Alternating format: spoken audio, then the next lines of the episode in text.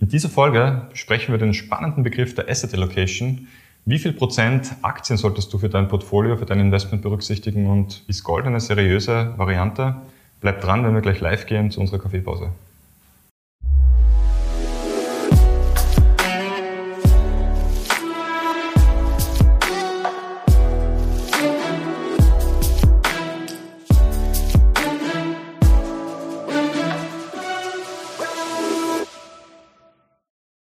Herzlich willkommen zu unserer Kaffeepause.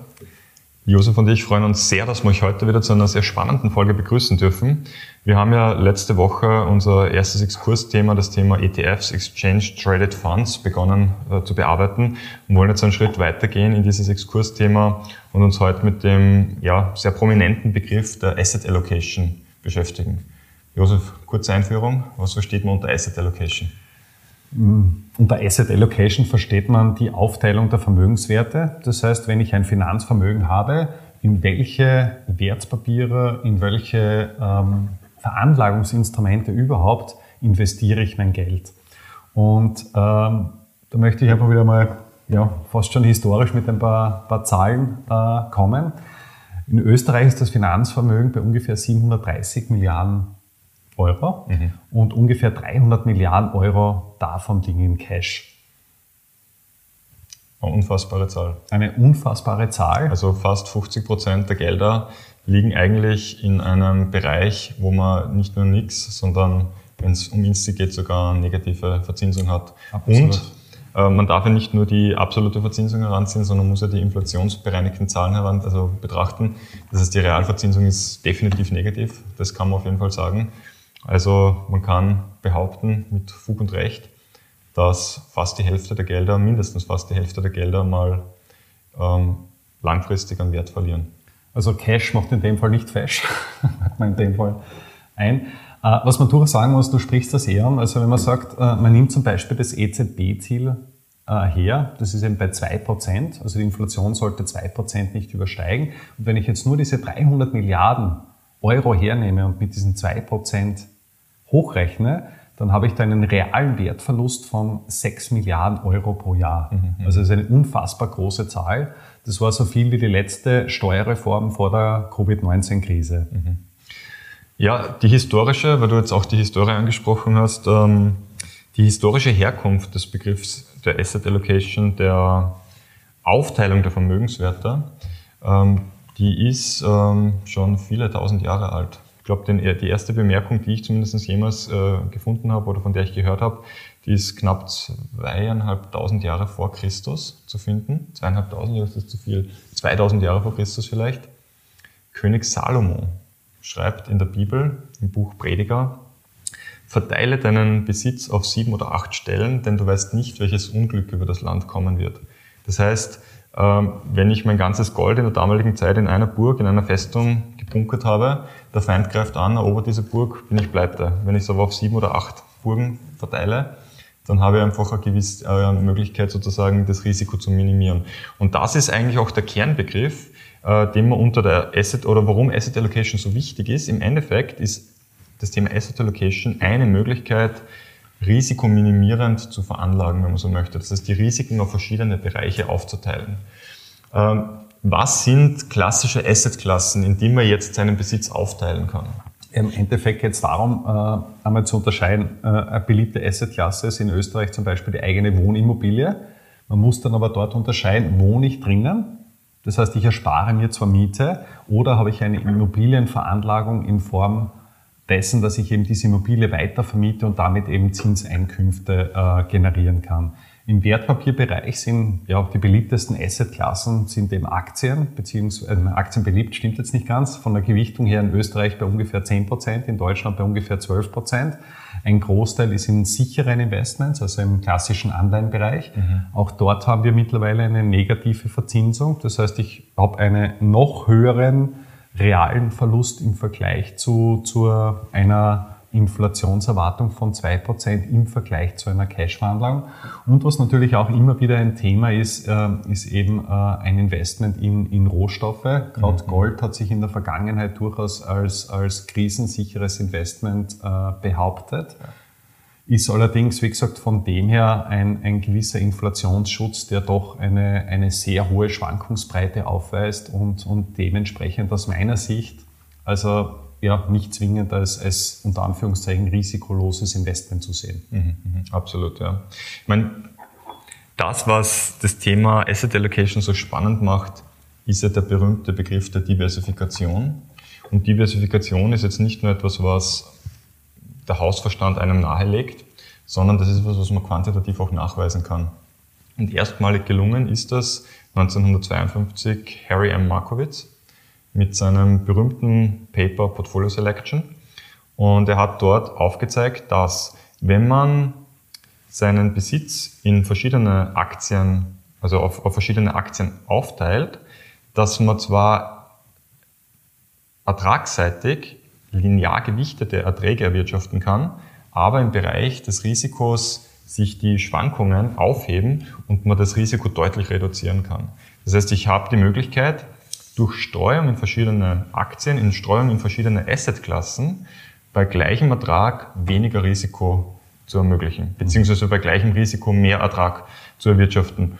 Und ähm, das Ergebnis dieser Berechnungen ist in der berühmten Efficient Frontier, in der Effizienzkurve sozusagen auch dargestellt worden. Sehr, sehr spannend, hat dafür auch den Nobelpreis gewonnen, soweit ich informiert bin. Und ähm, ja, man kann sagen, dass wir jetzt ähm, fast 60 Jahre der quantitativen Asset Allocation sozusagen erlebt haben. Und seitdem ist meines Wissens nach sehr wenig an, an also natürlich gibt es neue Erkenntnisse. Ja, natürlich gibt es neue Erkenntnisse, aber im Endeffekt beruht alles auf diesem, auf diesem ja. Paper. Und das ist eigentlich schon spannend. Mhm dass es da, ja, dass wir da quasi am, am Ende der Fahnenstange auch ein bisschen angekommen sind, 1952. Als ich das erste Mal mich mit dem Thema beschäftigt hat, hat mich das extrem fasziniert. Wenn man sich vorstellt, ich habe auf der einen Seite ein, ein Sicherheitsinvestment, also eine, eine Staatsanleihe, und auf der anderen Seite ein Aktieninvestment. Und ein Aktieninvestment per se hat ungefähr das vier- bis fünffache Risiko im Vergleich zu einer, zu einer klassischen äh, Staatsanleihe. Und wenn ich jetzt beide Assets miteinander verknüpfe, dann verhalten sie die im Kurszeitlauf einfach nicht gleich. Und selbst wenn ich 8% von dieser risikoreichen Aktien, ähm, von diesem risikoreichen Aktieninvestment mit ins Portfolio hineinnehme, habe ich in Summe ein geringeres Risiko, als wenn ich ausschließlich im, im Anleihenbereich wäre. Und das ist nur von der, von, von, ja, überhaupt von der Denke her sehr faszinierend, wie stark dieser, Diversifikationseffekt ja. am, am Ende des Tages wirkt. Absolut, das ist ein extrem wesentlicher Punkt und über den möchte ich jetzt noch ganz kurz sprechen. Da würde ich gerne äh, Meinungen mit dir auch austauschen. Man spricht ja meistens, wenn man über das Thema Asset Allocation spricht, von zwei Bereichen, zumindest für Privatanleger. Da sagt man, wie hoch ist deine Aktienquote und wie viel Prozent Gold soll man kaufen? Genau. Meinung zu Aktien. Wie viel Prozent Aktien soll ich kaufen, wenn ich investiere? Das kann ich so aus einem Stegreif. Äh, Aber welche Faktoren kann ich berücksichtigen? Wenn ich mir darüber Gedanken mache. Ja, 100 Prozent, 0 Prozent, ja. was? Aus meiner Sicht hängt es ja, ausschließlich mit der Veranlagungsdauer zusammen. Dauer? Das heißt, wenn ich jetzt äh, morgen das Geld brauche, dann ja, ist ein Aktieninvestment ja, ein Zock, also so wie ein Glücksspiel. Also ich gehe ins Casino, es kann gut gehen, muss nicht gut gehen. Absolut. Wenn ich jetzt äh, beispielsweise in meinen 20er bin oder meinen 30er Jahren bin, ich einen Veranlagungshorizont von 20 oder 30 Jahren habe, dann werde ich innerhalb dieser 20 und 30 Jahren äh, Veranlagungsdauer extrem gute Jahre erleben und ich werde mit hoher Wahrscheinlichkeit auch extrem schlechte Jahre erleben. Das heißt, wenn ich das jetzt dann durchsitze und das eben durchhalte, dann wird sich meine Ertragserwartung oder mein Gesamtertrag irgendwann einmal um den Mittelwert annähern. Und je länger die Veranlagungsdauer äh, beträgt, desto wahrscheinlicher ist es, von der Wahrscheinlichkeit her, dass ich am Ende des Tages mit einer durchschnittlichen Ertragserwartung äh, aussteige. Absolut. Insofern ist die Veranlagungsdauer für mich eines der, der wesentlichen Kriterien. Und wie gesagt, es, es hängt auch in, in gewisser Weise von, von der persönlichen Risikoneigung zusammen.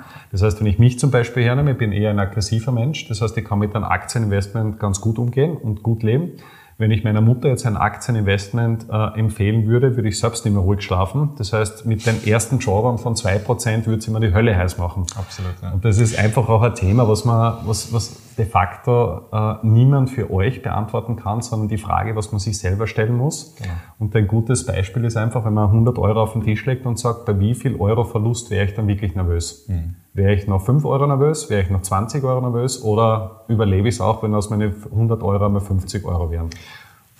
Absolut. Und äh, was, was für mich ähm, so, man braucht immer so, so sag ich jetzt mal so Bauernregeln oder so, so Binsenweisheiten, wo man das ein bisschen abschätzen kann, in welchem Szenario man sich befindet. Und für mich, und das habe ich selbst ähm, in der Vergangenheit schon erlebt, ist es eine Regel, wenn ich in der Früh aufwache und das ersten im ersten Moment einmal den Aktienkurs anschaue, weil wissen will, wie sich die Aktien entwickelt haben, dann bin ich überinvestiert in Aktien. Ja, oder du hast da Interesse dran. Ja, nein, das, das, so wollte ich es nicht sagen. Ja, also, so wollte ich nicht sagen, so aber als, als, als, als erste Emotion habe ich gesagt, boah, wie haben die Aktien performt? Und äh, gerade in Krisenzeiten jetzt, ja, da merkt Absolut. man dann schon, dass äh, und für mich ist ein wichtiger Baustein, jetzt unabhängig zum Interesse, dass ich die Veranlagung so gestalte, dass ich mich am Abend in, ins Bett lege und zufrieden bin, so wie es ist. Aber wenn ich das Gefühl habe, ich habe ich hab zu viel dort oder ich habe da und ich habe ein Risiko und vielleicht verliere ich und dies und das. Oder ich habe zu wenig. Kann ja auch sein, dass ich sage, ich hätte gern das oder mir fehlt das in meinem Portfolio und ich, ich, ich beschäftige mich gedanklich damit, dann sollte ich was ändern. Und man sollte halt einen Zustand finden, mit dem man selbst im Absolut. Reinen ist und das dann abhaken und dann einfach durchziehen. Mhm. Ja. Mir fällt bei der Gelegenheit auch noch eine, eine Regel von André Costolani ein. Mhm also einen der berühmtesten Persianer, der das so definiert, 100 minus Lebensalter ist die bevorzugte Aktienquote laut seiner subjektiven äh, Definition. Ja. Das heißt, auf gut Deutsch, ein 20-Jähriger sollte 80% Aktien äh, besitzen, ein 60er-Jähriger nur mehr 40. Das ist natürlich sehr stark auf den amerikanischen Markt zugeschnitten. Das heißt, ähm, in Europa wird man wahrscheinlich relativ wenig Erwachsene finden, die eine Aktienquote von 50, 60 oder vielleicht sogar 70 Prozent äh, aufweisen. Das stimmt auf jeden Fall. Wobei man dazu sagen muss, ich meine, ähm, wie du noch jung warst, ja, Anno dazu mal, da gab es ja mit Anleihen noch Geld, also konnte man mit Anleihen noch Geld verdienen. Oder wie du ähm, zu arbeiten begonnen hast im Kapitalmarkt. Definitiv, ja. Ähm, wie ich eingestiegen bin, ähm, ist gerade der Negativzins ante Portas gestanden. Das heißt, äh, ich bin in einer Umgebung sozialisiert worden, wo Anleihen eigentlich immer nur als notwendiges Übel gesehen wurden, weil ich gesagt, man kann eigentlich kein Geld mehr damit verdienen. Äh, und Anleihen haben schon einen Sinn, eben aus, aus Sicht der Diversifikation, wenn man sie mit Aktien jetzt zum Beispiel beimischt, um das Risiko zu reduzieren. Aber ertragsseitig mhm. gibt es keine Argumente mehr, die dafür sprechen. Und Aktien sind eine der wenigen Vehikel geblieben, zumindest liquiden Mittel, äh, wie man am Kapitalmarkt Geld verdienen kann. Das heißt, man sollte danach trachten, Aktien zu kaufen, aber eben mit dem Zusatz, man muss sich wohl damit fühlen. Mhm. Und ja. In dem Fall fällt mir ein, äh, wir können dort sicher als, als breite Bevölkerung auch von den sogenannten Superreichen äh, lernen. Mhm. Wenn man sich die Vermögensverteilung von ähm, den High Net Worth Individuals, den HNWIs, anschaut, das sind eben jene Personen, die ein Finanzvermögen über 30 Millionen äh, Dollar besitzen, erkennt man relativ rasch, welche Unterschiede es zu, zur Gesamtbevölkerung gibt. Diese HNWIs haben im Schnitt äh, ungefähr ein Drittel ihrer Assets in Aktieninvestments mhm. und auch in Private Equity Investments. Mhm. Das heißt, die gehen relativ großes Risiko und eine Quote von nur 12 Prozent in Cash. Mhm. Und wenn ich nur das Österreich-Beispiel hernehme und sage, von die 730 Milliarden habe ich 300 Milliarden in Cash, dann bewege ich mich da in einer Quote von 40, 45 Prozent der Assets, mhm. die eigentlich unrentierbar sind. Ich meine, auf der anderen Seite muss man dazu sagen, ich meine, die fangen bei 30 Millionen plus an. Klar. Ähm, wenn ich dreieinhalb Millionen Cash im Konto habe, wäre ich auch zufrieden. Ja. also schwer, schwerst okay. Allerdings ist es trotzdem ein Punkt, wenn man sich die letzten 10 Jahre anschaut, die letzten 20 oder 30 Jahre anschaut, dass einfach der Gap immer größer wird. Ja, also sprich, die Reichen werden immer ja. reicher. Und der Punkt ist einfach der, dass sie einfach anders veranlagen und halt auch in gewisser Weise mehr ins Risiko gehen. Und das ist einer der Hauptkritikpunkte, die, die ich persönlich an, an äh, der weitestgehend vorherrschenden Denke habe, dass das Risiko immer eindimensional gesehen wird. Das heißt, es wird immer nur gesagt, wie viel kann ich nominell verlieren. Interessant ist aber auch die Frage, wie viel lasse ich überhaupt an Ertrag oder Profit liegen? Opportunitätskosten. Und Opportunitätskosten. Ja. Und wenn ich da eine lange Veranlagungsdauer habe, dann macht es wahrscheinlich wenig Sinn, 100% äh, der Assets in Cash zu legen, schon gar nicht bei dem Zinsniveau, was wir jetzt haben. Wenn ich allerdings jetzt einen Notgroschen habe, dann macht es im Gegensatz auch keinen Sinn, wenn ich sage, ich habe, was ich nicht, ein, zwei, drei Monatsgehälter jetzt auf der Seite, habe einen Notgroschen, falls irgendwas einmal passiert. Es macht auch wenig Sinn, da jetzt in, in hochrisikoreiche äh, Aktien zu investieren, Schwankungen zu haben. Und ja, Paradoxerweise wird das dann genau dann passieren, dass wenn ich das Geld brauche, dass die Kurse tief sind. Also das passt von, von der Neigung her beziehungsweise von einem Veranlagungsziel überhaupt nicht hin. Und deswegen ist das aus meiner Sicht einer der wesentlichen Punkte, dass ich mir Gedanken mache, für was brauche ich das Geld überhaupt? Mhm. Beziehungsweise man kann auch das eigene Geld dann in unterschiedliche Teile untergliedern und sagen, das ist mein mein Notgroschen, mein Sicherheitsinvestment, das veranlage ich wirklich sicher. Das soll von mir aus auf Cash liegen, das ist ja kein Thema. Aber dieses Geld ist beispielsweise für meine Pensionsvorsorge, die ist erst in 20 oder 30 Jahren. Da würde aus meiner Sicht jetzt auch nichts dagegen sprechen, äh, dort einen Teil des Geldes auch in, in riskantere Assets zu investieren. Wobei, und das ist jetzt ganz wichtig, wir, wir reden da so aus dem, plaudern so aus dem Nähkästchen, das ist keine Anlageempfehlung. Alles, was wir da sagen, stellt ganz klar, bitte mit Betonung, keine Empfehlung dar. Wir wollen da einfach nur unsere Denke, unser, unsere Erfahrung sozusagen teilen. Aber das sind schon wichtige Punkte, die du ansprichst, Josef. Wir sind zeitlich schon weit fortgeschritten. Gold ganz kurz noch. Hast du eine Meinung zu Gold? Ich habe eine, aber erst mal die Frage an dich. Das ist eine Fangfrage, oder? Nein, überhaupt nicht. Gold hat sich in der Vergangenheit äh, als, als Investment äh, etabliert, das gerade in Krisenzeiten äh, ja, einen Wertbestand gehabt hat.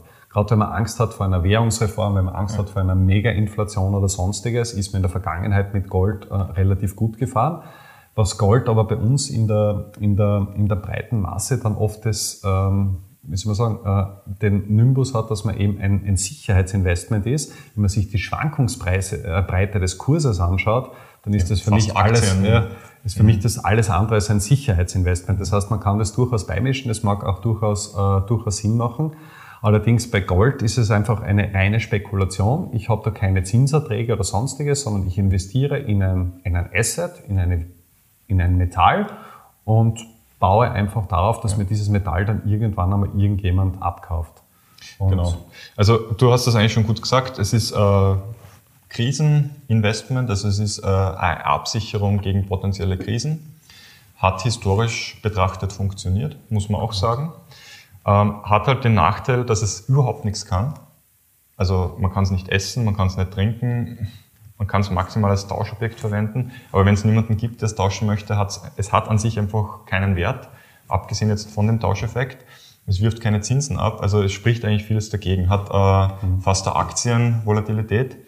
Ähm, auf der anderen Seite, wie du schon gesagt hast, ein paar Prozent als Beimischung es fühlt sich auch gut an, einfach. Es hat eine gewisse Emotion, äh, die, damit, äh, die damit verbunden wird.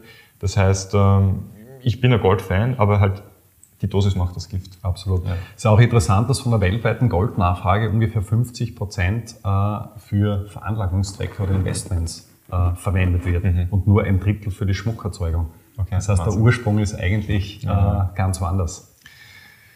Lieber Zuhörer, wir sind am Ende angekommen. Ich habe noch eine kleine Korrektur. Meine Zeitangabe, zwei bis zweieinhalbtausend Jahre vor Christus, stimmt natürlich nicht. Das waren zweieinhalbtausend Jahre von jetzt angerechnet. Das war einige hundert Jahre vor Christus, dass Salomo gelebt hat. Das wollte ich noch kurz korrigieren, der Form halber.